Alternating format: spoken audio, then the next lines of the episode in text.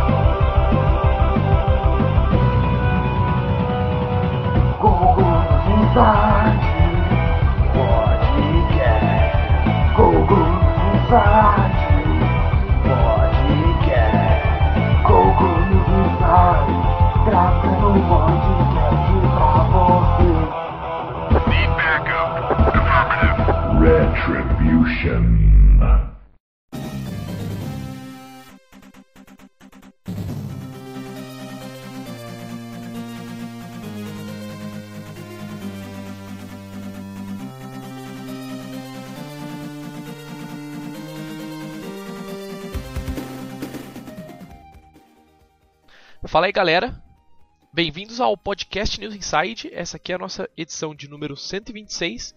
Nessa edição vamos falar sobre phishing e segurança aí, né, na internet em geral, mas puxando um pouco relacionado a assuntos de, é, né, via e-mail que os caras mandam aí, né, tipo e-mails falsos, sites falsos, esse tipo de coisa aí, meio emendando um pouco no assunto do podcast anterior aí. E será isso que será falado então. Vamos apresentar nossos participantes de hoje. Estamos aqui com o senhor tudo Arojo novamente, fale oi. Marajoara. Erra! Oba! Estamos aqui com a senhorita Marina Dias. Chups, fale oi, Chups. Olá. Isso aí. Vamos então, sem mais delongas, começar lendo nossos e-mails dessa noite. Temos e-mail aqui do senhor Ricardo Nuno, Ricardo Ribeiro. Podcast 125 é o assunto. Vamos lá. Olá, caros amigos do News Inside. Excelente podcast. Venho deixar aqui o meu testemunho com Lockers. Olha só. Participei, Ah, do, participei do Lockers bem no início e acompanhei o site até os fins dos tempos. Não sei por que é que acabou. Segundo sei, o Lockers foi construído pela dona da Amazon. Se é verdade eu não sei, mas eu gostava do site e acompanhava as tretas na comunidade brasileira do Orkut. É, era exatamente de lá que eu conheci o site, só das tretas. Tá, Eu não conhecia das coisas lá. Mas ele fala lá. Como sempre, o brasileiro destruindo tudo. Ah, né? é, então. Gafa internet. gafanhotos na internet. Ah lá, ele tá falando lá, eu cheguei a conseguir várias coisas de lá. Uma camisola premium deles, um Nintendo. Camisola? É, então, não sei o que que significa isso em português de Portugal. Eu né? acho que é uma Olha, camisa, né? vamos- De- Deve vamos- ser camisa. É, vamos interpretar que não é uma camisola feminina de dormir. Ah, mas se for, ele ganhou, tá ganhando, tá, tá valendo. Até eu quero camisola. Parabéns, né? né? Parabéns, de repente. Aí ele falou lá, eu peguei até um, um Nintendo DSi, um jogo pra Wii, um jogo de Play 3, PSP e DS. E até 150 dólares no PayPal, olha só. Lembro que os Redeem, onde trocávamos os pontos pelos produtos, eram bem competitivos e geral usava boots que eram vendidos na internet, verificando o tempo inteiro se o Redeem estava online e quando ficasse online, automaticamente entravam na página. Faziam login, iam no produto e preenchiam os dados. Ah, olha só! Que coisa, eu não sabia que tinha esse esquema no Lockers. Tipo, mesmo você tendo os pontos, você não conseguia pegar o prêmio tal se acabasse. Em quase todos os redeems, o pessoal do Lockers fazia mudanças no sistema para evitar os boots, e chegou mesmo a detectar e banir as contas do pessoal. Lembro também que eles só diziam os dias do e- na última hora, mas nunca diziam o horário. Eu cheguei a ficar horas e horas à espera de alguns redeems. Uma vez fiquei acordado até 4 horas da manhã. Relativamente aos outros assuntos, não tem muito comentário, já disseram praticamente tudo. Apenas ressalto que esqueceram de falar daqueles e-mails do pessoal que diz que é rico e quer doar um milhões pra você. Ah, é verdade, não falamos mesmo. A gente comentou sobre o, o príncipe nigeriano, mas a gente acabou não falando É. o que, que é o esquema, É, né? É não, verdade. não falamos. Eu acho, se não me engano, tem uma matéria na Vice online de um cara que foi atrás disso aí e se ferrou muito, assim. Porque era um esquema de uma. de uma. Puta. De uma gangue que aí os caras esperaram ele lá, espancaram ele, pegaram as coisas dele, um bagulho louco, assim, tanto que ele não conseguiu. Precisou pedir ajuda pra voltar pra casa e tal. Foi uma treta. Eu acho que é na Vice. É um gringo que fez isso e, e levou a grana tal pra pagar. Não foi nem transferência, foi negociando, não lembro direito. Mas procurar que é na Vice, tem na Vice brasileiro isso aí. Olha só. Interessante. Vamos lá, mais um e-mail aqui. E-mail do Megazão. Mentiras internéticas do bem é o assunto. Fala galera do Pod, sou um Megazão nas interwebs e acompanho o site e o podcast desde 2009, mas só hoje resolvi criar vergonha e mandar um e-mail. queria aproveitar o tópico do último pod para comentar que não só de mentiras vive a internet, já que desde que eu a uso vejo e-mails ou agora também via Facebook contando supostas histórias ensinando uma moral no final, como aquela da menina que conheceu um, gar um garoto chamado Cometa 123 na MSN. E depois de muitas conversas, o cara conseguiu chegar na casa dela e era um policial disfarçado só mostrando qual era o perigo da internet. Nossa, vocês... Eu nunca vi Mas isso. lembra isso? Eu não conhecia isso também, não. História é essa, É, não. não conhecia, não. Ou também aquela que pais americanos criaram uma senha mágica para os filhos usarem cada vez que algum estranho fosse buscá-los na escola, para vi confirmar que esses tinha dias. sido mandado pelos pais. Eu vi esses dias no Facebook isso aí. Ah, olha só, e assim conseguiram evitar um estuprador que tinha tentado levá-los. Enfim, não sou só de mentiras que vive a internet, mas mesmo assim é sempre bom checar informações que você recebe via e-mail ou Facebook. Não mais, continue com Sim, um ótimo Mas trabalho. tem muita, tem muita mentira também que parece plausível à primeira vista, que é a história de Não, na verdade, é todos conversa. os e-mails a ideia é essa, né? Tipo, a mentira parecer plausível e né, o que normalmente entrega é a questão do tipo, ah, mande para não sei quantas mil pessoas, né? Ah, falando nisso, é, essa semana do grupo da minha família do WhatsApp, quem tem grupo da família no WhatsApp sabe o drama que é grupo da família. Ah, Aí apareceu minha prima colando uma mensagem assim: atenção, é, esses números, se esses números. Aí uma caralhada de números, acho que com o DDD 65, 62, meio alguma coisa. É, ligarem pra você, não atenda. E aí falou assim: é uma gangue especializada em roubo de informações, uma coisa assim. Um negócio assim, é assim, aqui ó.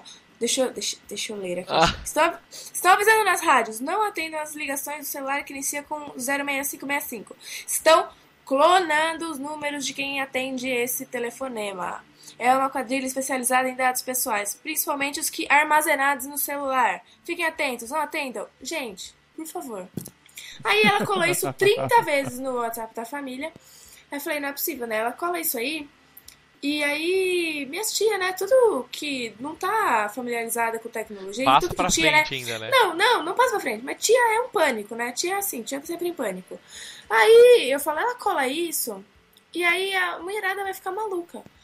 E aí eu fui atrás pra saber. Na verdade, esses números, eles não são. Assim, não dá pra clonar seu celular só ligando pro seu celular. E. Porque se fosse pra clonar só tendo o número, é, eles não precisavam te ligar pra, pra fazer isso. Ah, então, é, aí eu. Beleza, eu vou matar, vou matar essa daí a- no WhatsApp pra ninguém ficar em pânico. É, não, não dá pra você clonar o celular de alguém só ligando pro celular dessa pessoa. É, e não dá pra roubar os dados. Isso aqui que eu tô falando, vocês devem saber, né? Mas tá, é o que eu colei lá no WhatsApp. Não dá pra roubar os dados que estão armazenados no smartphone de uma pessoa só ligando pra essa pessoa também. Enfim, aí eu colei essa mensagem lá pro pessoal não ficar em pânico, né? Eu falei assim, ó, gente, não. esque- é, esses números ligam sim, mas não atende, porque isso aí pode ser. Qualquer outra pessoal- coisa, né? Não, Mas pode ser o pessoal que né? liga pra roubar dados. Ou então ligaram pra minha tia uma vez pedindo pra ela depositar dinheiro do presídio que tava com meu primo, sabe? Enfim, pode ser isso. Mas assim, uma ligação que vai roubar seus dados, suas informações, fotos, números, seu cartão, não, não existe. E era isso que tava pregando a mensagem. É, o, que, o que pode ser, sei lá, às vezes é um número que espera você ligar de volta. E ele é um número daqueles tipo chat de amizade, que aí você liga, você já pagou alguma coisa só por ter ligado pra ele de volta. Pois é, a pessoa fica com curiosidade e acaba ligando Exatamente, de volta, tem né? gente que retorna todas as ligações, né? Nossa, quem será? Pode ser emergência. Eu falei, eu falei pro pessoal do grupo, gente, não é um problema receber essa ligação, mas não liga de volta. E aí, colei isso, a galera, beleza, beleza, beleza. No dia seguinte, a biscate da minha prima colou essa mensagem de novo. É, Sabe assim, não lê? Não, ah, Não, não adianta. Não, né? cara, o Tipo, pior, o pior, não, eu, eu te digo, o pior é quando acontece, quando tu vai, faz o texto lá, explicando isso, isso, isso e assim, aí vem aquela mensagem de volta, é, mas não custa se precaver, aí eu, aí não adianta mesmo. Ai, deixa pra lá, né? pois é, Deixa as pessoas se matarem. Eu também às vezes sou dessa também, sabe? Você quer tentar, mas não, não deixa a pessoa explodir sozinha, fazer o quê? Não vai ter muito o que fazer. E boa, vamos lá então mais um e-mail. E-mail do senhor João Guilherme Coutinho, o, o LAN 4015, podcast sobre mentiras na internet, né? O nosso podcast passado aí o assunto. Como vai, galera? não teve como ouvir esse pod de mentiras e não lembrar de uma pilha de experiência que eu tive com essas coisas. Alguém lembra do suposto ladrão de órgãos humanos? De acordo com o um e-mail que era passado por volta de 2012, se você visse pessoas com uma aparência que era totalmente detalhada no e-mail, era para você correr, pois eles roubam seu fígado caso te abordassem. Por mais absurdo que seja, conheço gente que ficou com um medão disso. Não lembro também se citaram, mas na época que o Mega Upload morreu e teve as leis, aquelas leis da sopa e da pipa, altas mentiras e correntes também foram espalhadas. Algumas iam desde, se você baixou o arquivo no Mega Upload a partir do dia tal, o FBI implantou um software e irão te prender. Lembro que pessoas que chegaram a deletar blogs que tinham conteúdo pirateado e formatado o próprio PC só por causa de cagaça disso. E tem as clássicas correntes também religiosas com as desculpas mais ridículas possíveis. Mas eu vou parar por aqui o e-mail para não ficar muito longo. Parabéns por mais uma edição e abraço a todos. Ô, oh, cara, é verdade, esse e-mail do Mega Upload eu lembro vagamente disso aí. Mas eu não sei se foi com, exatamente com o Mega Upload que foi essa história. Rolou com mais coisas também, eu acho. É, tipo, você, você baixou coisas no site tal que fechou.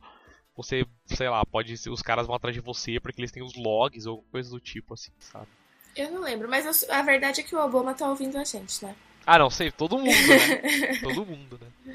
Ele não faz mais nada. Ele só... A NSA, a NSA tem um backup de, todos, de todo o News Inside. Ah, é, é, Tomara que tenha é... esse dia, caso algum problema, os caras têm lá. Ah lá, ali, outra e-mail aqui do senhor Luke Jedi. Mentiras na internet é o assunto também. Último e-mail da noite, diga-se de passagem. Olá, galera do NI.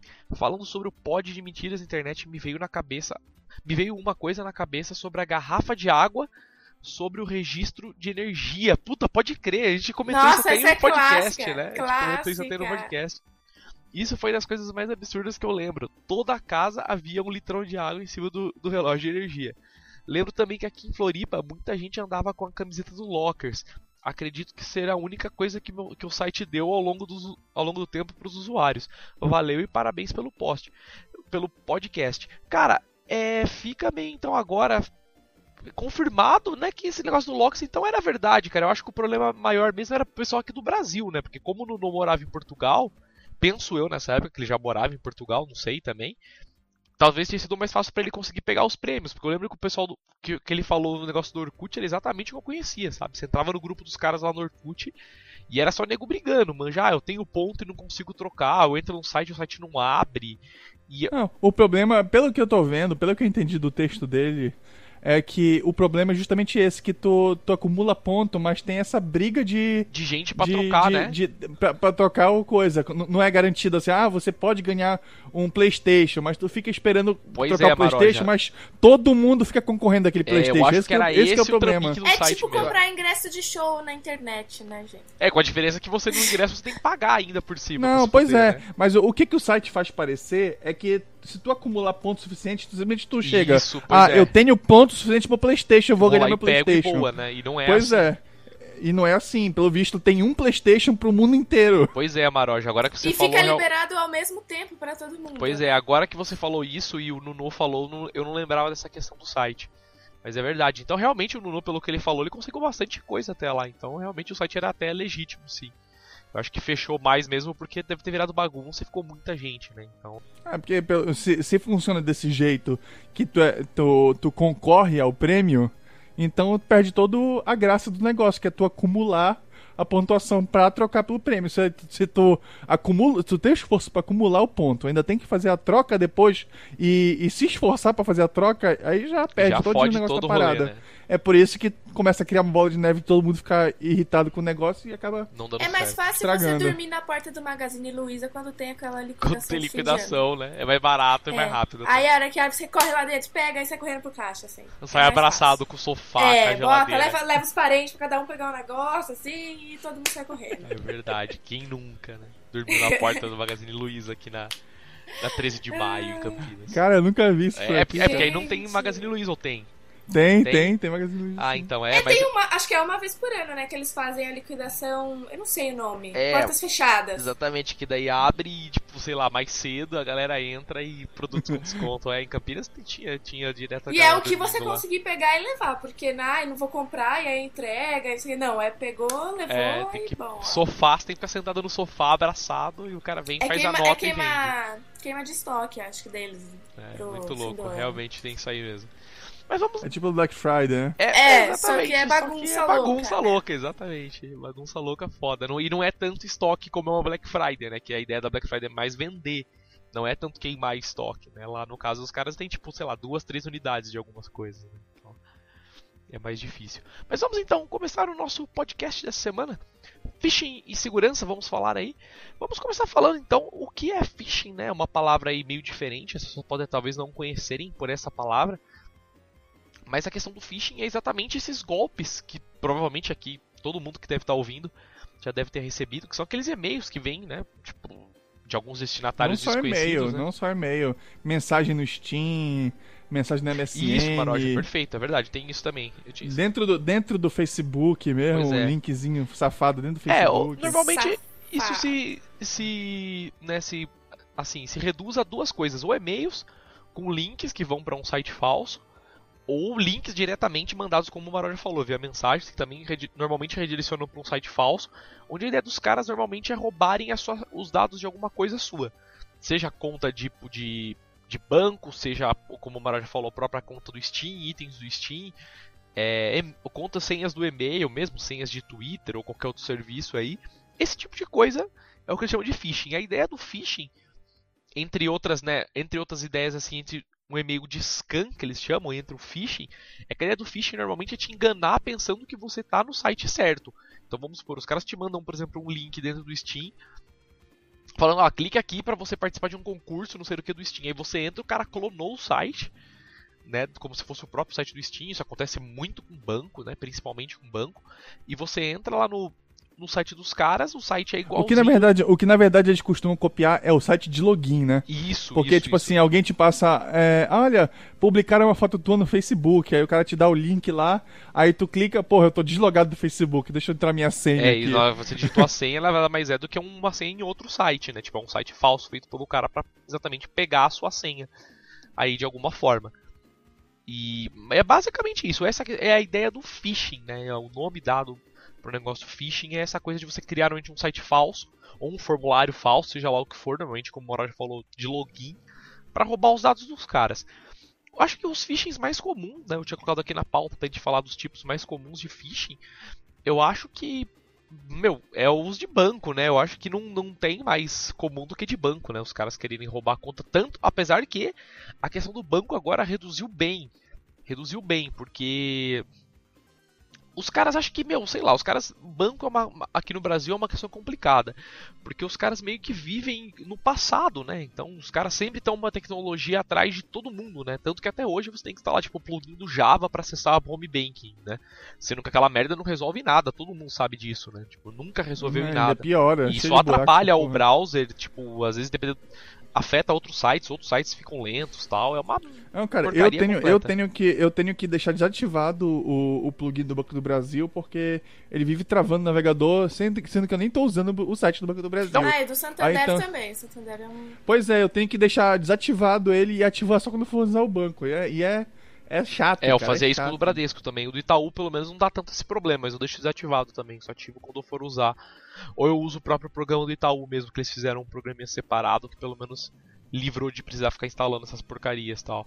O pior. É de todos, todos, acho que o Itaú é o menos pior, mas é, ainda assim tem Itaú e Bradesco são os menos piores, assim, eu acho. Que pois é, mas eu realmente, realmente eu, eu, não, eu não lembro de ter visto, tipo assim, no, no recente, phishing com banco no Brasil. Aqui eles usam mais os, os, os bunkers mesmo. Que são os trojans e. É, pois é, não. E malware é, é, pois é, porque eu, é como eu tinha falado agora, a grande questão de banco agora, como praticamente acho que 99% dos bancos no Brasil agora usam token. Isso gerou um problema. Aquele token que, que, gera o código, né, pra você? Não, não, não. O Santander é. É, usa o Banco tabela. do Brasil não tem token não, também. Não, é só os bancos mais é, novinhos. É, na verdade, Itaú e Bradesco só, na verdade, então, né? É. Pois é. Exato. Ah, que lixo os outros bancos, então. Mas de qualquer forma, a questão é que agora esse negócio de phishing meio acabou um pouco. Por causa de questão mesmo de segurança dos caras de banco, né? Você às, às vezes entra com a pela conta do cara de outro IP, de outro estado, costuma bloquear o acesso, costuma pedir confirmações que normalmente não pedem. Então os caras agora meio que estão né, não fazendo mais essa questão de tipo roubar a conta, é mais como o Maró já falou. Eles tentam normalmente mandar um programa para você para instalar, para poder, tipo, normalmente roubar os, os, o dinheiro da sua conta ou outros dados do seu computador diretamente do seu próprio computador, usando algum Trojan ou alguma coisa do tipo. Pois é, o que eu recebo muito desse é o, é o Trojan de alguém, por incrível que pareça, com o nome de uma pessoa que tu conhece. Aí, ah, eu depositei o dinheiro na tua ah, conta. Ah, é tá verdade, o, Maroja, é verdade. Tá aqui o, o, o, o, o depósito, né? O comprovante do depósito. E aí tu vê lá, parece que tem uma imagem lá, mas quando tu, tu vê, tipo assim, tipo no Gmail, quando tu uma pessoa anexa, fica um tipo um thumbnailzinho da imagem, mas aquilo não é nem uma imagem do Gmail mesmo, o cara que fez uma imagem parecida e com um thumbnail tipo, no corpo do e colocou né? o código HTML lá que, que dá direto pro, pro link pro, pro Trojan lá. É verdade, mano. Isso agora tá muito comum. Isso, na maioria das vezes, é troja pra roubar dados de banco. Porque aqui no Brasil, a questão, tipo, de, por exemplo, botnet, que eles chamam de botnet, que é normalmente um programa que eles mandam pra você pra controlar o seu computador ou pra colocar, tipo, arquivos remotamente no seu computador, né? Tipo, ele, vamos supor, o Maroja tem um, um programa de botnet instalado no computador dele. Ele vira um bot, né? Um zumbi, como eles chamam, pra para botnet, para para rede de bots. E aí os caras vendem esses bots para coisas, por exemplo, ah, tipo, eu preciso de, sei lá, 50 computadores no Brasil para instalar esse vírus do Banco do Brasil. Mas beleza, eu te vendo 50 bots e eu instalo para você esse programa remotamente neles. Normalmente é feito dessa forma, mas aqui não pega muito.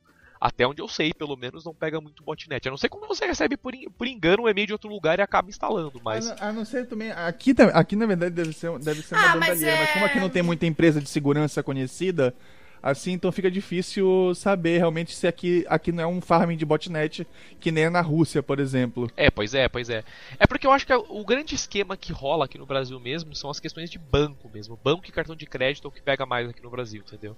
É o que é rentável, né? Falando nisso, de botnet, você podia contar o caso do computador do seu pai, né? É, pois é, a questão do computador do meu pai eu ia deixar pra falar um pouco depois, mas. Mas é um arquivo que foi instalado, né? Pois é, pois é, porque a questão do meu pai foi o seguinte, meu pai, ele é, ele é um exemplo, assim, de pessoa pra usar computador, sabe? Ele manja, não é, tipo, letrado em TI, vamos dizer assim, informática, mas ele sabe navegar na internet, não fica abrindo e-mail de pessoas que ele não sabe, não fica clicando em coisas, baixando coisas. Eu coloquei uma proteção no computador dele, através do próprio sistema do Windows mesmo, que não dá pra rodar nenhum programa exe fora de certas pastas, porque ele só tem o programa dele lá de estoque e o Firefox, basicamente, é isso que ele usa no computador dele. Então eu, eu coloquei esses, esses executáveis numa lista e o resto nenhum outro programa pode rodar sem o que coloca de administrador. E, e, meu, isso funcionou muito bem pra ele, porque ele não dá senha de administrador para as pessoas e não digita também, porque ele sabe o que ele tá fazendo no computador lá. Mas esses dias foi um cara lá que precisava ver o e-mail, ele, ah, meu, cara me mandou um orçamento, tal, e eu preciso baixar o orçamento pra mostrar pra você aqui. E na verdade o orçamento era um vírus, né? O cara não tava conseguindo baixar no computador dele, provavelmente porque ele baixou, rodou e não fez nada, né? E daí, por acaso, nessa única questão, meu pai acabou confiando no cara e né, baixou o programa, o programa era um exe. Né, ele viu isso, mas na hora que rodou, pediu a senha do administrador e meu pai acabou digitando e infectou o computador dele. E a grande questão do computador do meu pai foi um programa que foi instalado no computador dele que era muito curioso, que o que ele fazia, na verdade, era permitir que o, o cara que instalou o programa, na hora que meu pai entrasse no- na conta de banco dele para fazer as movimentações financeiras dele, de coisas da- do trabalho e tal, que o cara remotamente desse comandos pro browser dele. Então vamos supor, meu pai tava lá no home Aí o cara podia navegar, o cara podia mandar ele depositar coisas Isso, ele. exato. É, essa é, é é a grande coisa que tá pegando agora no momento conta banco. O cara rouba a conta, a sua conta bancária, o seu dinheiro do seu próprio computador. Quando você tá dentro do home banking, o cara dá um comando, né? Ele tem um, um- tipo um, um painel de controle lá na, na, na rede dele, alguma forma, e ele Deve ser tipo um VNC da vida, né? Que isso, dá- isso. dá um na verdade, tem, além de ter VNC, eu já vi esse vírus funcionando, na verdade, na internet em alguns outros sites. Ele tem, além de ter o VNC que você pode ver, né, o, o, o browser do cara, ver a tela do cara. Na verdade, ele normalmente ele não permite que você controle o PC do cara, mas ele permite que você dê comandos básicos relacionados a, ao phishing, no caso. Que vamos supor, o cara tá dentro do home banking, de repente você aperta um botão e fala assim, meu, trava a tela do cara e pede um token. Aí abre uma tela falsa dentro do seu browser, você não consegue sair de dentro dela, não consegue dar alt tab, não consegue fechar, não consegue fazer nada. E fala assim, ah, você precisa recadastrar o seu token, tal, tal, tal, tal, tal, você clica em confirmar e aparece um campo. Digite aqui o token que está aparecendo no, no seu chaveiro agora aí. Só que nisso, embaixo dessa tela que tá, em- que tá tipo meio que de tela cheia na frente do seu browser, o cara tá navegando no home banking, entendeu? E, por exemplo, tentando pagar um boleto falso ou tentando fazer uma transferência. E nisso, se você digitar um token ali válido, o cara, na hora que pedir a confirmação para ele, ele vai lá e confirma a transferência, entendeu? Ele não precisa nem mais roubar os dados da sua conta, não precisa saber senha, não precisa saber nada. Ele faz isso no seu próprio computador. A única questão, a única limitação que o cara acaba tendo mesmo é o token, né? Que ele precisa que você digite, não tem outra forma dele fugir daí. Tirando, claro, os bancos que não tem isso, né? Daí eu não sei como que programas funcionam nesse caso, mas para os bancos que tem token, isso é muito interessante. Outro que eu via muito também ainda falando de banco de cartão de crédito, foi na época da Copa. E toda vez que toda época que tem algum evento muito grande, assim, no Campeonato Brasileiro nem tanto eu digo, mas foi na Copa, foi na, acho que na Olimpíadas também teve, tal, esse tipo de coisa, que os caras pegam aqueles e-mails falsos de promoção da Visa. Isso é muito comum também, Visa e Mastercard, claro, né, não só a Visa. Mas por exemplo, ah, faça compras com seu cartão e você vai ganhar uma viagem para assistir a final da Copa, coisas do tipo assim, ou vai ganhar ingresso para assistir a final da Copa, qualquer coisa do tipo assim, ou assistir Olimpíadas, qualquer coisa desse tipo. E na verdade, quando você clica para lá, tem lá, ah, você precisa cadastrar o seu cartão para ele poder participar da, promo da promoção, né? Porque não, são, não é todo mundo que está participando. Você tem que se cadastrar. Aí nada, esse formulário nada mais é um formulário falso para coletar os dados do seu cartão. Né? Te pede endereço, o cartão e os dados do cartão. E é nada mais do que um phishing, né? Você, se você digitar ali, o cara rouba seus dados e aí abraça o nego fazer compra com seu cartão pela internet depois. Mas negócio de phishing de banco, é... eu peguei um esse ano e um ano passado. É... Foi o seguinte.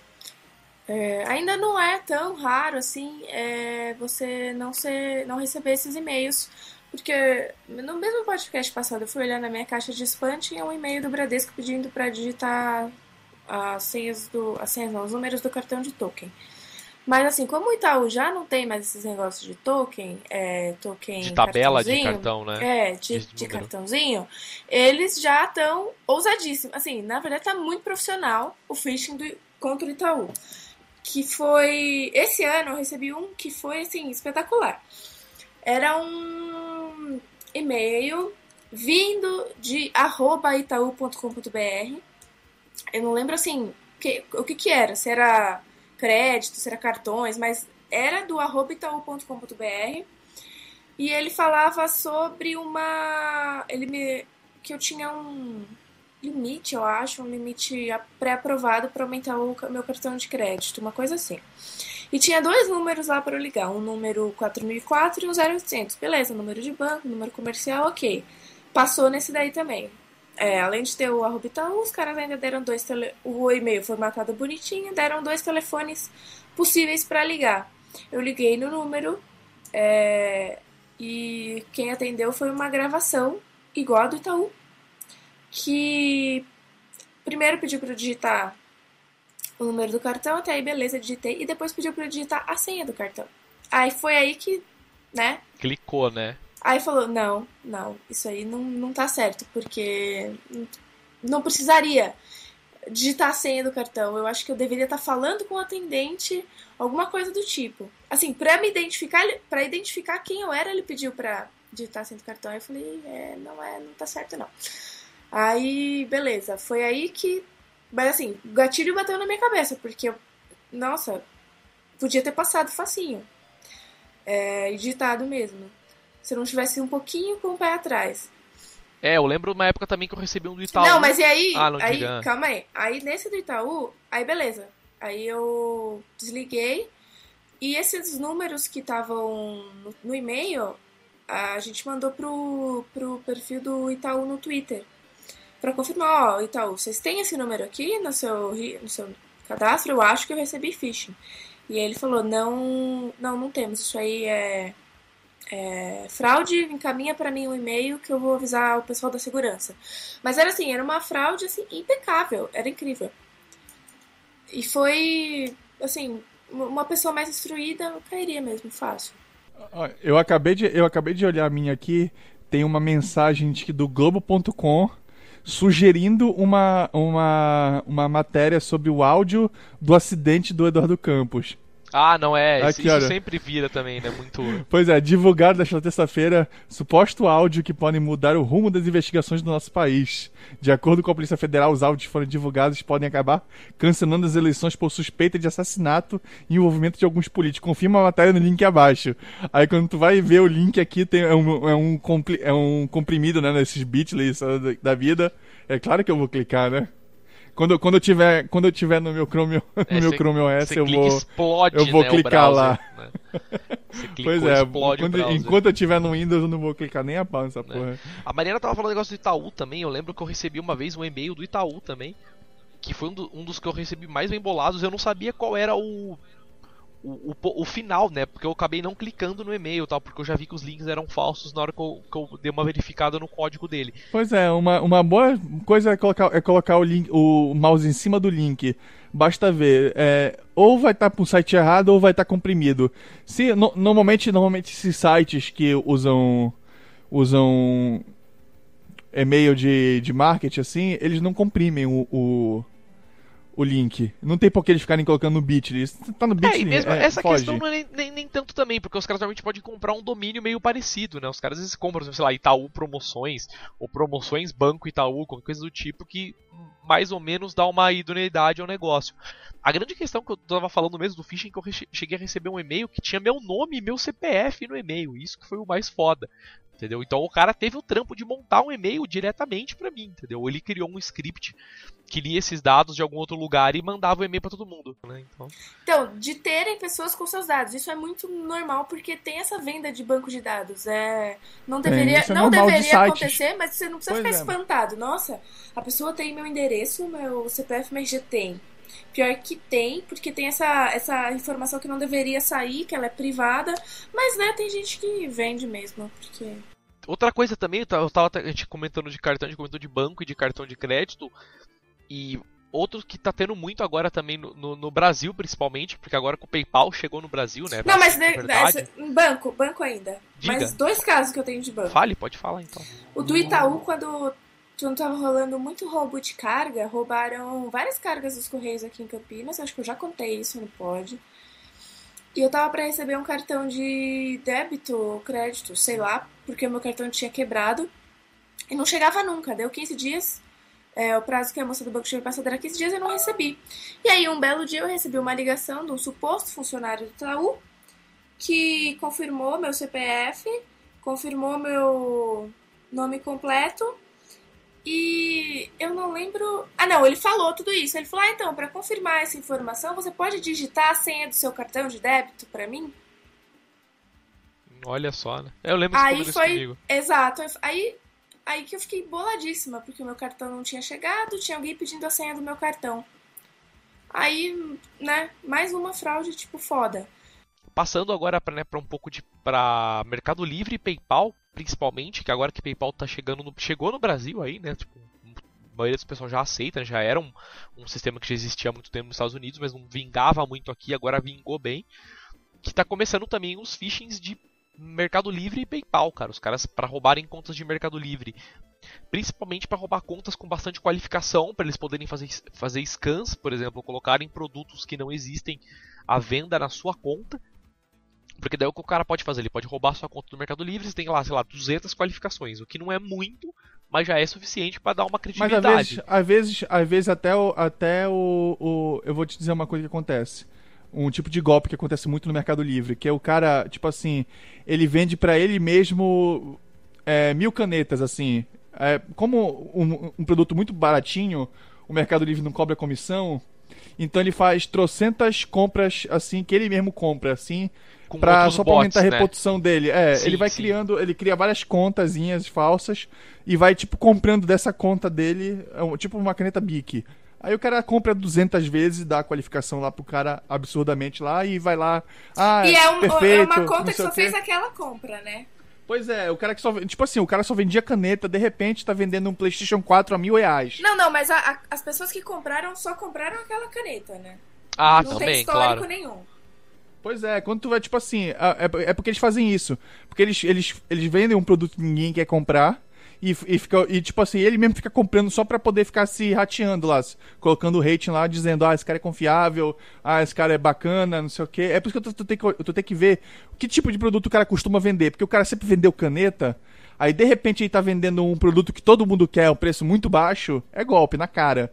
Por exemplo, agora o cara ia tá vendendo iPhone 6 por, por, por 1.500 reais. Porra, o cara vai pular em cima, sabe? É, eu já Caralho, iPhone 6. Aí eu já vi, pois cara, é. e eu, eu, já vi alguns no Mercado Livre assim já, que são claramente golpes. Então, principalmente, é. principalmente os caras que só aceitam depósito, né? Você tem que fazer o depósito, Isso. ah, não posso retirar, não posso fazer mercado pago, não posso nada. Não, é só depósito porque tá muito barato, eu não posso pagar comissão, sei lá que desculpa o cara dá.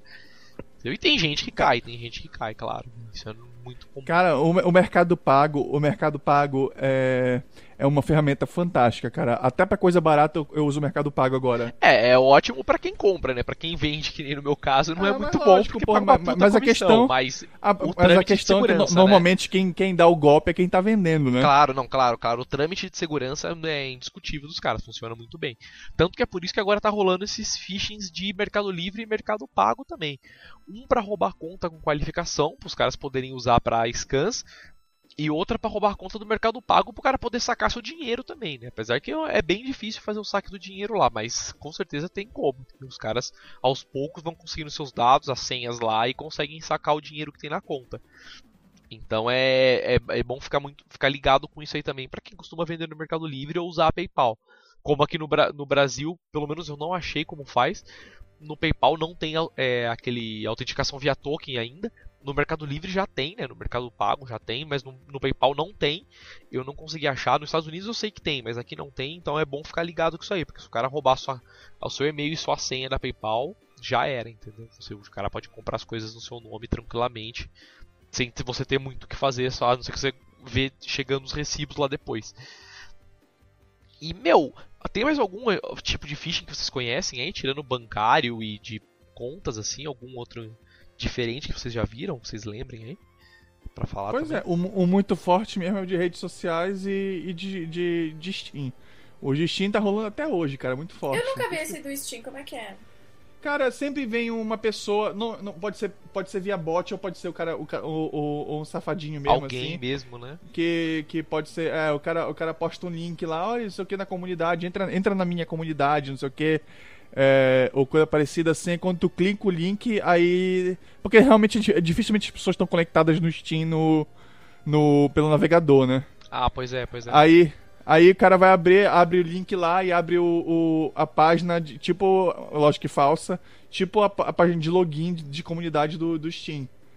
Aí, só que tu, aí tu entra lá, o cara pega a tua senha e, e o cara vai lá e muda a senha e pronto, tá com todos os teus jogos.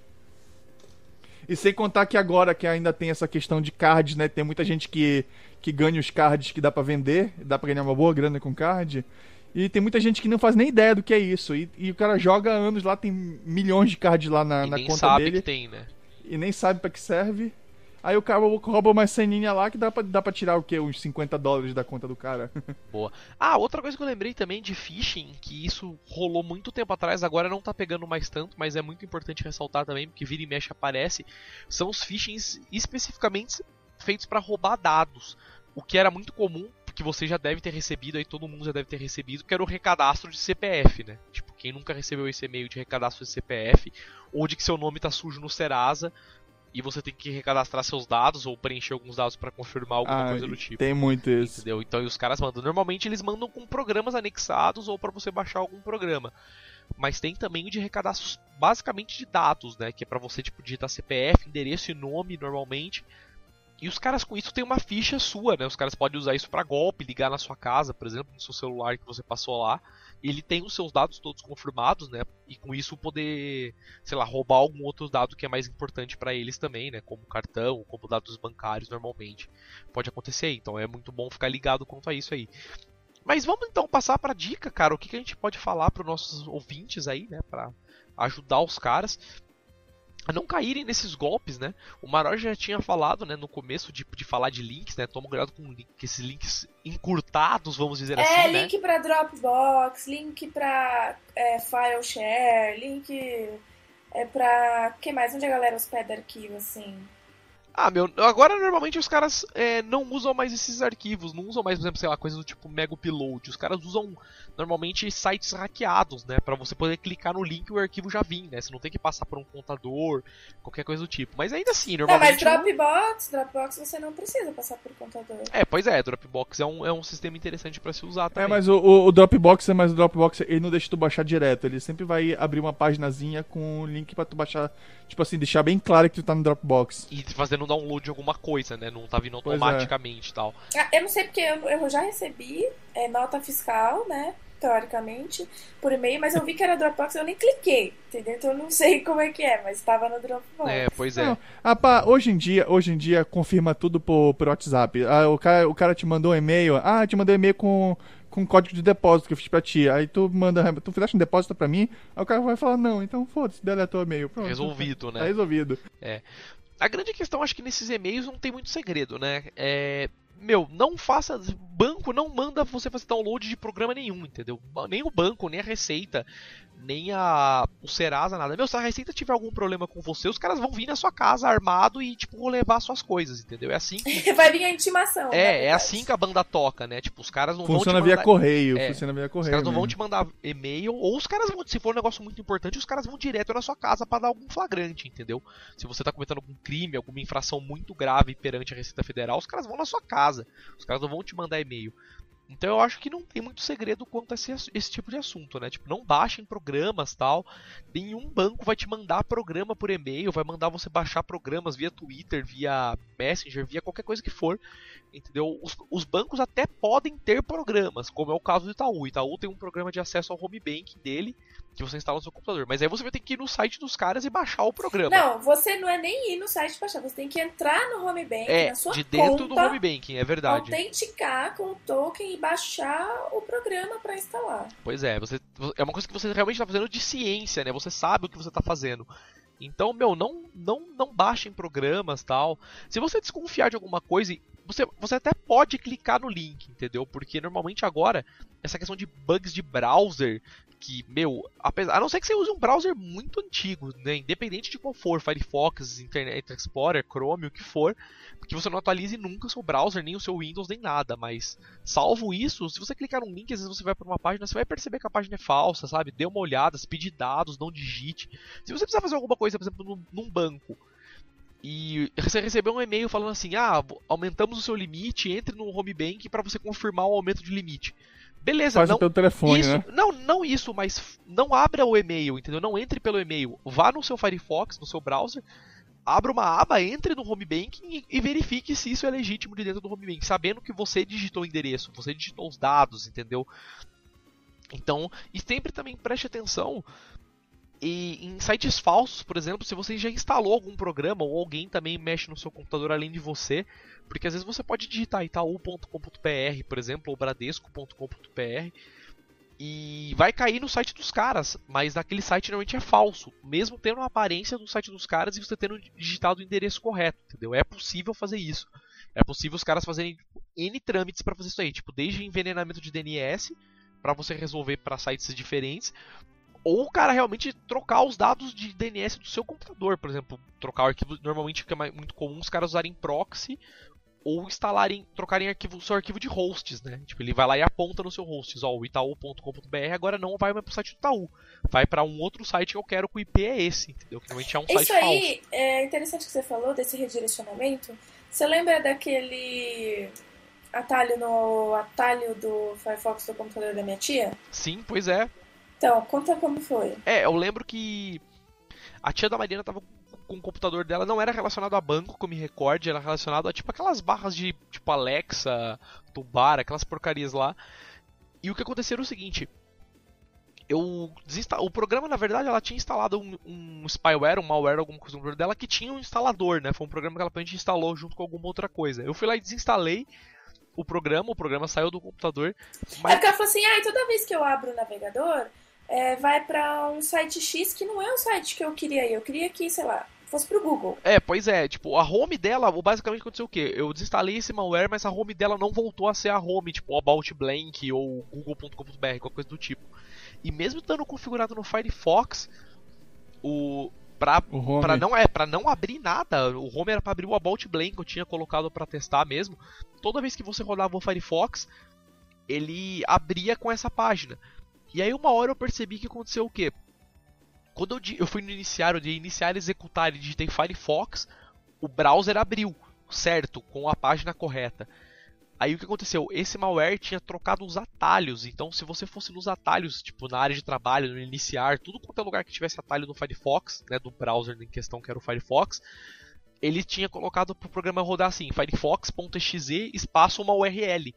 Entendeu? Então, mesmo que você trocasse a configuração no browser, é, o browser abria com essa URL, porque você tinha passado isso como parâmetro para o browser, entendeu? No próprio atalho. É. Aí eu tive que deletar aconteceu, os atalhos. Aconteceu a mesma coisa com meu pai com o Chrome.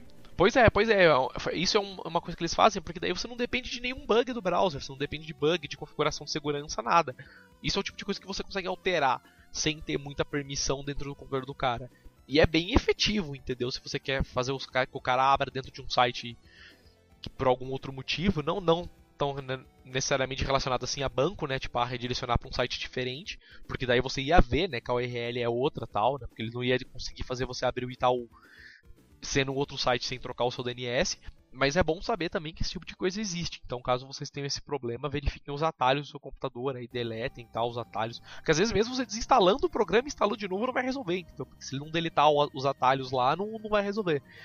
Então é bem interessante isso aí também. Mas voltando ao e-mail, né, que eu acho que é o grande o carro-chefe da coisa aí. É, eu tinha falado para meu não não baixem programas, né? Banco não manda programas, tal. E tomem cuidados com com e-mail também, Tipo, mesmo. Com a senha, né? É, não, não digo nem tanto com, com a senha do seu e-mail, mas cuidado com coisas que você recebe por e-mail ou sites tal. Principalmente mesmo que você acha que seja idôneo, entendeu? Tipo, ah, tá meu nome, tá meu endereço, tá meu telefone, seja lá o que for no site. Mas se você tá em um site, principalmente site que envolva algum site que envolva dinheiro, banco, cartão de crédito, PayPal, Mercado Pago, qualquer coisa do tipo assim, PagSeguro, o que for.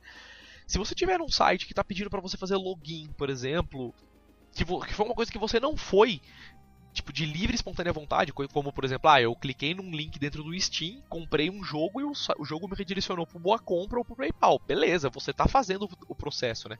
Você sabe o que está fazendo. Mas ah, foi um site que alguém me mandou um e-mail, eu cliquei e está pedindo login e senha do PayPal. Sabe? Tipo, ah, se você tem que pagar um cara via PayPal, abra uma aba no seu browser e digite paypal.com.br, entre no PayPal, faça o login e vai lá nos pagamentos e confirme o pagamento, entendeu? Tipo, faça de forma manual. É melhor para você não ter uma dor de cabeça muito maior depois, entendeu? Isso, é, isso é válido para qualquer coisa, Mercado Livre, PayPal, PagSeguro, tanto que os caras agora principalmente o Mercado Livre, isso eu já notei, eles mandam no e-mail. Quando alguém faz um pagamento de Mercado Pago para você, eles mandam um e-mail para você e no e-mail está escrito: esse e-mail aqui é uma confirmação de que você recebeu esse pagamento, mas entre na sua conta pelo seu browser e verifique se o pagamento realmente está lá. Isso eles fazem para evitar coisas do tipo: eu posso gerar um, um, recibo falso do Mercado Livre ou do PayPal de qualquer coisa e mandar pro cara. E falar, ó, oh, já te paguei, cara, tá aí, ó, manda o produto, entendeu? E se você não for lá na sua conta e conferir, você pode ter mandado o produto e o cara na verdade não te pagou entendeu? Então isso pode acontecer também, então fique muito ligado a esse tipo de coisa aí também. E do meu e-mail do Itaú, que eu recebi aquele que foi o mais pro, é, ele veio no domínio arroba Itaú. Você me explicou na época como é que os caras geraram esse e-mail falso usando o domínio arroba itaú.com.br. Então, assim, no, é, parecia seguro, mas não era. Explica como é que os caras fazem essa treta. É, na verdade o que eles fazem aí é que forjar o e-mail é muito fácil, forjar o cabeçalho de um e-mail. O e-mail é basicamente texto. Não né? cabeçalho, não, não é o cabeçalho, é o remetente. É, não, então, forjar, porque acontece, o remetente fica no cabeçalho, entendeu? É basicamente. O, por e-mail, fazendo uma analogia um pouco porca, mas ainda meio válida, é basicamente o que eu posso fazer de enviar cartas, por exemplo. Eu posso pegar uma carta, colocar o endereço do Maroja, desde que eu more no Pará, ou pelo menos perto da casa do cara ali, para não ficar tão tão né, batido, eu consigo ma mandar uma carta como se eu fosse ele, entendeu? Ninguém vai no correio vai pedir meus documentos para perguntar se a pessoa que está enviando aquela carta é aquela pessoa. O e-mail funciona mais ou menos assim. Existem algumas formas de, de impedirem isso, né? Tipo, tem verificação de, de domínio tal, tem SPF, N coisas. Mas normalmente o, o, alguns e-mails conseguem passar despercebidos por isso, entendeu? Ou o cara pode basicamente comprar um domínio que, que pareça com o domínio que você tenha também lá Tem isso. servidor, pois é, tem, tem servidor de, de, de envio de e-mail que não checa se quem está enviando é mesmo daquele domínio. Isso, Por exemplo, exatamente. assim, o cara pode enviar um e-mail como se fosse vindo do Gmail, mas está vindo do servidor capenga dele lá. Pois é. é, é Aí então é... ele pode dizer, ah, o dudumaroja.gmail.com tá enviando um para você... Um ilícito dele um mesmo. e-mail, olha, olha, Leandro, eu te fiz o depósito da compra da, da News Store, da News Inside Store. Aí ele vai achar que foi, porque o e-mail é meu, mas não foi eu que mandei é, nem do meu servidor. Pois é, exatamente esse, esse o trâmite que acontece. Que, é, que a, a, pra, pra mim a analogia do correio daí é válida, entendeu? É exatamente isso aí. Você vai no correio com uma carta com um endereço qualquer e ninguém pergunta qual é o endereço, né? Tipo, se essa pessoa que foi mandou. E do outro lado a mesma coisa. Quando a carta chega, você normalmente não vai conferir com uma loja se uma loja mandou aquela carta mesmo para você, entendeu? Tipo, antes de abrir a carta, pelo menos, né? Você às vezes vai, um vai dos, um dos um dos um dos truques fáceis também que eles costumam fazer é, é como esse do Globo que, que eu citei mais, mais cedo. É tipo assim, como tu pode colocar um nome além do e-mail, né? Normalmente o cara coloca assim, aqui como tá nesse e-mail, tá Globo, tipo o nome, Globo espaço globo.com arroba globonews.com.br. Aí tu vai ver tipo assim, só que o negócio é tão grande que ele começa a dar aqueles aqueles pontinhos lá para aumentar o, o pra, os dados, sabe? Tudo, aí, né? que, aí que tu vê de onde veio, que veio do servidor prospectx globonews.com.br. Pois é. Sabe, não que veio do globonews.com.br. É, olhando a primeiro, a primeiro ponto, parece que tá escrito, né? globo.com.br, mas não é. Pois é. É bem, bem interessante isso aí também. Como é o que você falou dos caras colocarem no corpo do e-mail o anexo do pagamento, né? Do depósito, mas na é, verdade é, porque não é tem como, pagamento. Aí né? É porque o cara tenta esconder no nome dele, que deveria ficar o um nome, ele coloca o e-mail que ele quer que pareça que veio. Pois é. É porque isso, isso é para servidores que já são mais seguros. Exatamente. E você, Mariana, tem alguma dica aí? Você que tem assuntos familiares, pa não, passa é, muito por não, isso? Não, eu assim, não tenho dica, mas assim, desconfie de tudo, porque eu recebi esse e-mail do Itaú foi mais profissional que eu recebi na minha vida. Eu fiquei assim, assim, vontade de, de ligar pro cara e ele falou, ô, oh, parabéns. Parabéns, né? Pois é. Ô, oh, sério, você é muito profissional, viu? Tá, tá de parabéns. Porque tinha é, um remetente falso, o e-mail falso, o telefone falso, gravação falsa, até o último minutinho parecia tudo perfeito. Foi um desconfiômetro mesmo que me salvou. Uma loucura. Mas desconfia de tudo, assim, sabe? E principalmente quando o assunto for, for dinheiro, porque a galera não tá interessada, assim.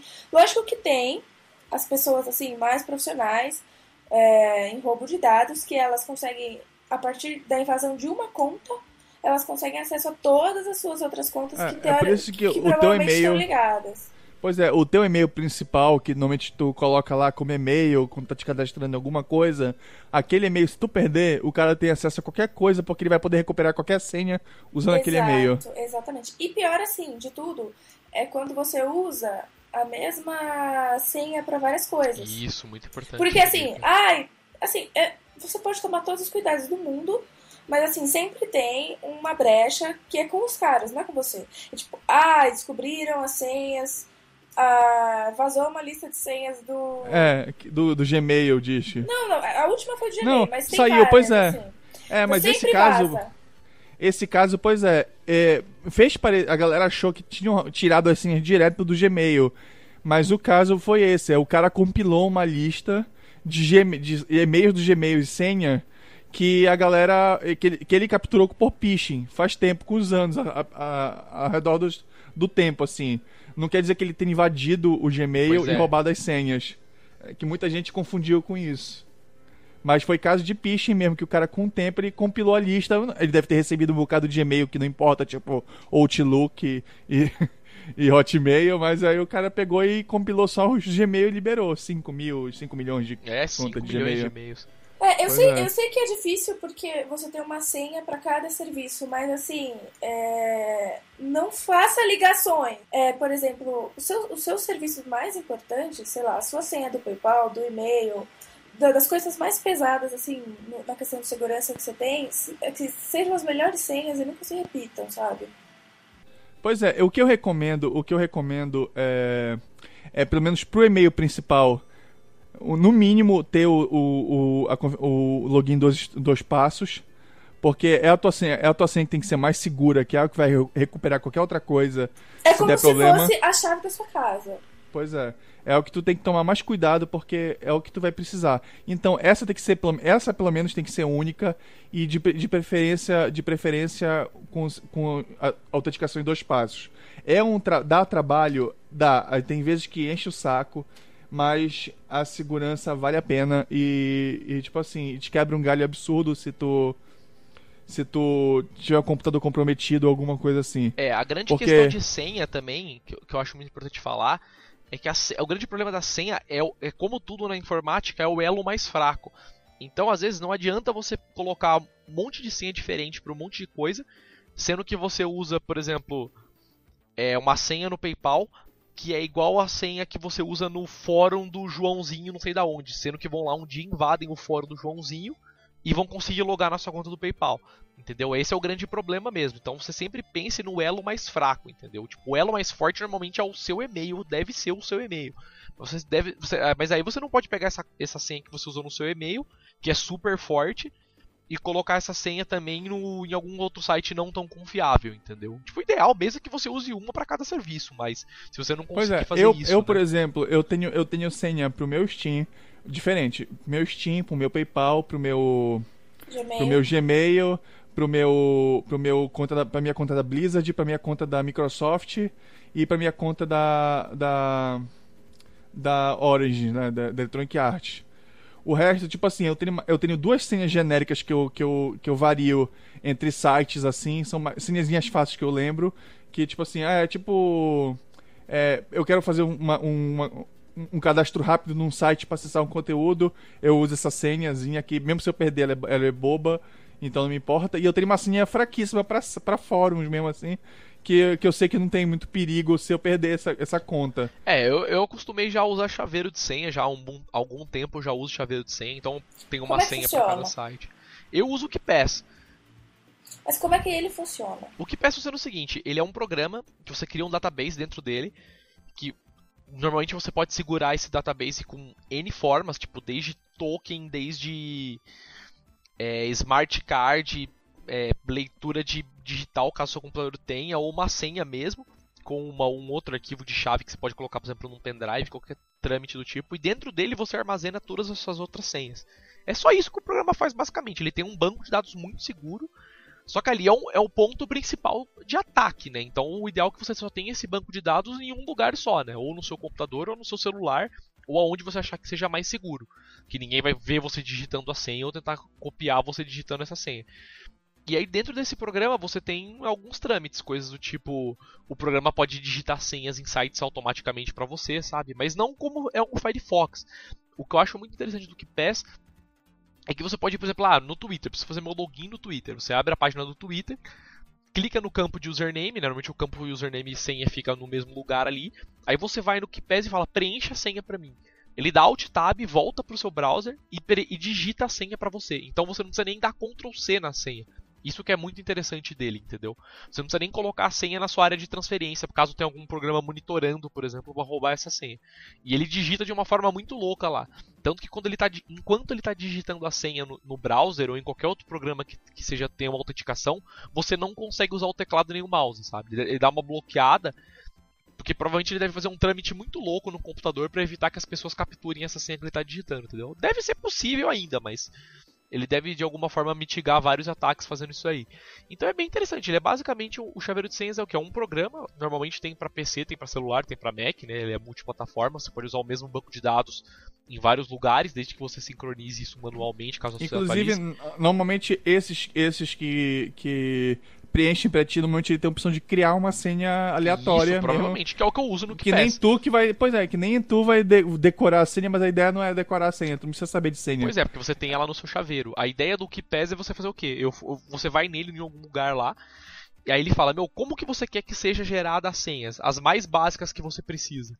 Entendeu? Aí você fala, ah, eu quero que seja no mínimo é, 15 dígitos, letras, números e símbolos. Beleza, toda vez que você for criar uma, um cadastro novo nesse seu banco de dados, ele já gera uma senha para você aleatória que usa esse, né, esse padrão que você criou. E você pode também digitar uma senha que você quiser. Você pode no site criar a senha que você quer, ir lá no banco de dados e falar: "Não, quero pôr essa senha aqui, foi essa senha que eu botei manual". entendeu? Ele te dá essa possibilidade, você não é obrigado a usar suas senhas geradas tal. Mas funciona muito bem, cara. É um programa bem legal, ele é open source e tal, é grátis para quem quiser usar o KeePass. Eu uso ele já há bastante tempo, acho bem interessante. Tem para celular, ele tem, tem é, pra... tem celular. Tem, tem pra celular. É Android pelo menos tem, é, eu acho que tem assim, pra iOS também.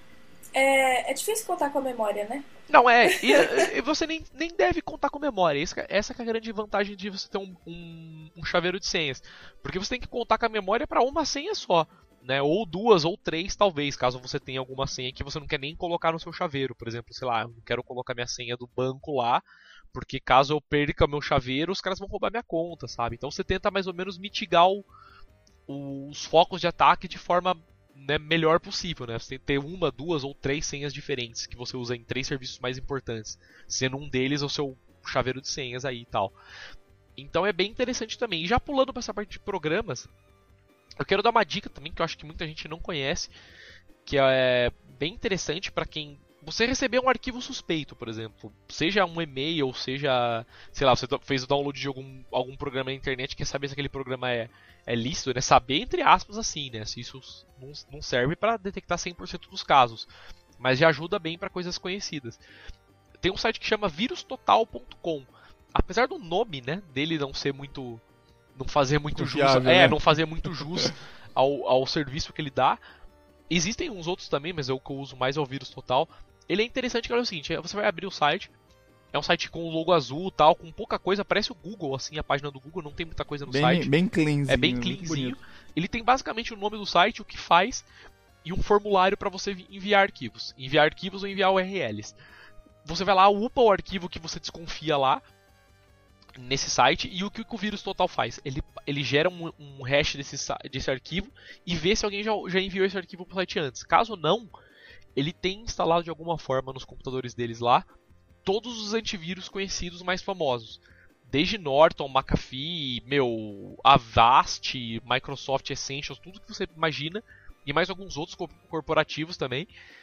E ele passa antivírus em, nesse arquivo, todos os antivírus ele passa nesse arquivo. Então você consegue ter um resultado rápido na hora ali, se esse arquivo está infectado, ou pelo menos está sendo detectado por algum antivírus que você não conheça. Vou já base... testar aqui com aquele e-mail do. com aquele e-mail do. o link do e-mail do. Do, do Globo.com. É, pois é, pois é, você pode testar isso. Eu não sei se ele detecta phishing, páginas falsas. Isso eu não sei se ele detecta, mas eu sei que ele é muito bom para detectar arquivos executáveis, tipo exe, com arquivos DMG não, phishing do Mac, porque teoricamente phishing não é não é não é malware, né? Então é difícil o antivírus pegar. É, o cara tem noção do, de, de, de identificar que uma página é falsa, né? É mais complexo para um site identificar isso. Mas o vírus total funciona muito bem para esse tipo de coisa. Claro que isso não garante que o arquivo esteja limpo, mas pelo menos já dá para te dar uma ideia bem legal se alguém já, tipo, se algum antivírus já detectar aquele arquivo ou se aquilo realmente é um vírus já detectado há muito tempo, entendeu? E às vezes passou pelo, sei lá, se você tem um Avast no seu computador que é gratuito, e às vezes passou pelo batido pelo Avast, mas sei lá, o Essentials e o Norton e mais algum outro antivírus está pegando. Então é legal você ter uma, uma noção de que, porra, apesar do meu antivírus não ter pego, esse programa provavelmente é alguma coisa maliciosa, entendeu? Tipo, com base no resultado que ele te dá lá no vírus total, porque ele te dá um relatório, te mostra que tipo de vírus foi detectado por programa, se é Trojan, se é malware, se é o bank alguma coisa, se é downloader, o que for. E com base nisso você tomar uma decisão se você deve rodar aquele programa que você suspeita ou não, entendeu? É um site bem interessante, cara. Olha aqui, ele mostrou aqui para mim que ele mandou no site da Globo, né, de que globo.com, de que mandou um cliente 32, nota fiscal 002. É, pois é, pois é. Tipo, os caras misturam uma bagunça totalmente. Se você baixar esse programa ou pegar o URL e colar lá no vírus total, alguém, algum programa vai, vai, detectar alguma coisa. Não necessariamente vírus, né? Mas ele vai detectar alguma coisa, tipo downloader ou coisa do tipo assim. Banker downloader, qualquer coisa psicodélica assim. E aí, mas alguém tem mais alguma dica de programas para ajudar nisso aí, ou site? Não, eu acho que tipo? assim, é... esse keychain aí, esse chaveiro de senhas é uma boa, porque tem um caso que foi ridículo, assim. É... eu tinha minha carteira Bitcoin e eu cadastrei, eu falei, nossa, é... tinha que cadastrar uma senha, assim, muito grande e muito, é, o muito mínimo, única. O, o, mínimo, o mínimo que exigia lá já era uma senha relativamente bem complexa. Era gigante site. a senha da minha carteira Bitcoin. E eu cadastrei, É, comecei a ver, mexer com Bitcoin e tal. E aí, beleza, esqueci, parei de mexer. E aí, o ano passado deu aquela alta maluca no Bitcoin e o Bitcoin ficou valendo muita grana. E eu queria sacar meus Bitcoins e pergunta se eu lembrava a senha. Eu fiquei maluca, maluca, porque tinha muita grana parada. Eu não lembrei a senha. Eu fiquei dois meses agonizando. Eu testei todas as senhas do meu banco de senhas e não consegui abrir minha carteira. E aí eu só consegui abrir porque eu tinha. Como é que era o esquema? Você lembra? Era um ah, arquivo... você tinha aquele mnemônicos, né? Não sei como Isso, chama. Isso, é, um, é, é um negócio, um arquivo mnemônico que ele abre sua senha, digamos assim. Resumindo assim, de uma maneira tosca que eu não sei explicar. Ele abre sua senha. E aí, é, eu não lembrei que eu tinha ele também. Eu tava fuçando nos meus arquivos do computador, isso, sei lá, uns seis meses depois. Eu já tinha esquecido, já não queria mais sacar bosta nenhuma. E eu achei ele e, nossa, meu Deus, não consegui sacar. É, e aí, ainda tinha uma graninha, tava valendo um pouquinho. E aí eu fui ver, era uma, era uma senha que eu nunca lembraria, assim, sabe? Ele me deu a senha e eu nunca lembraria. Então, assim, é bom você ter isso guardado, é bom, às vezes, você... Não é, não é o ideal, mas assim, se você não for familiarizado com essas coisas, anota num lugar, num lugar que só você vai saber, bem guardadinho, só pra você também não, não ter que ficar lembrando de milhões de coisas. Cara, é... a minha recomendação, a minha recomendação é compra um pendrive baratinho de 4 GB, esses baratinhos mesmo. Salva um, um, TXT com as tuas senhas, deixa ele guardado num lugar que tu não vai perder e pronto. É, e de preferência Se tu realmente é. E de preferência no lugar. Não, não saia com ele de casa. É, e de preferência, é. e de preferência coloque uma senha nesse arquivo que você lembre, se possível. Não deixe ele texto, né, TXT, a não, não ser que você tipo não assim, use ele mas, pra nada mesmo. Mas, né? mas, é tipo assim, conversamos que tu confia a galera da tua casa, não seja uma casa, assim, não, não, não tô falando pra tu deixar numa, numa lan house, né? Chega, coloca na tua casa, num lugar, numa gavetinha que ninguém mexa, deixa lá guardado. Aí tu sai, puta merda, esqueci a senha. Aí tu vai lá, pega o pendrive ah, e abre entendi, e pronto. compreendo. É, ju é justo, é justo. É para deixar guardadinho mesmo, não. Backupzinho no lugar que tu não vai perder, entendeu? É só isso. É, um, é, um, é uma coisinha simples, não te dá trabalho, não tem que usar gerador de senha, mas aí tu pode usar a senha forte que for. Se tu esquecer, tá ali, tá salvo, não precisa te preocupar, ah, esse programa vai deixar de funcionar. É, ou você pode, se bugar. em última instância, imprimir também e guardar esse papel em algum lugar. Entendeu? Sim, sim, então, sim, funciona também. É, até mais seguro se for ver, não tem problema do seu pendrive pifar, acontecer alguma coisa, né? Tipo, sei lá, não sei com papel de esbote, mas tirando essa questão, né? Se você não imprimir em papel de fax, eu acho que não tem esse problema, tá? Pode fazer tatuagem, né? pode crer. Crava na parede com uma faca, né? Tá? E resolve assim. Mas eu acho que é isso então, cara. Alguém quer falar mais alguma coisa? Dar mais um exemplo? Mais algum negócio aí antes da gente finalizar? Ou tá de bom tamanho o podcast? Não, eu acho que eu já desabafei todos os meus perrengues com segurança. com bancos e famílias e etc, né? Nossa, cara, até o perrengue de esquecer a senha. Porque a do, da carteira Bitcoin, ela não tem lembrete, né? É, não tem lembrete. Cê, e não tem recuperação de senha, né? Não e tem não tem recuperação, exatamente. Porque eles não armazenam a sua carteira Bitcoin, né? eles apenas armazenam o arquivo. O é foda isso, né? O, o, o foda disso é que nem queimar dinheiro, né?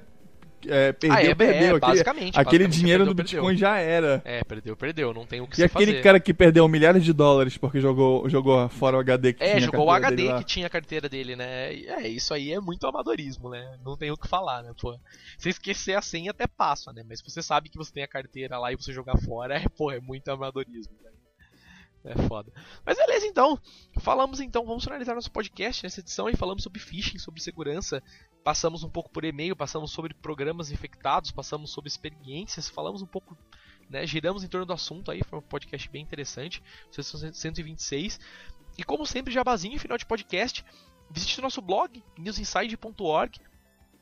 E lá você pode entrar na categoria podcast, lá você pode baixar as outras edições antigas do podcast em MP3 para você ouvir aí onde você quiser, onde você querer. E gostou? Quer assinar o podcast? Também no nosso blog newsinside.org. Lá do lado direito tem um botãozinho verde, né, o famoso chiclete. Cliquem nele vocês vão para uma página do Fitburner onde vocês podem assinar o nosso podcast, e aí ver agregadores de, de RSS ou agregadores de podcast.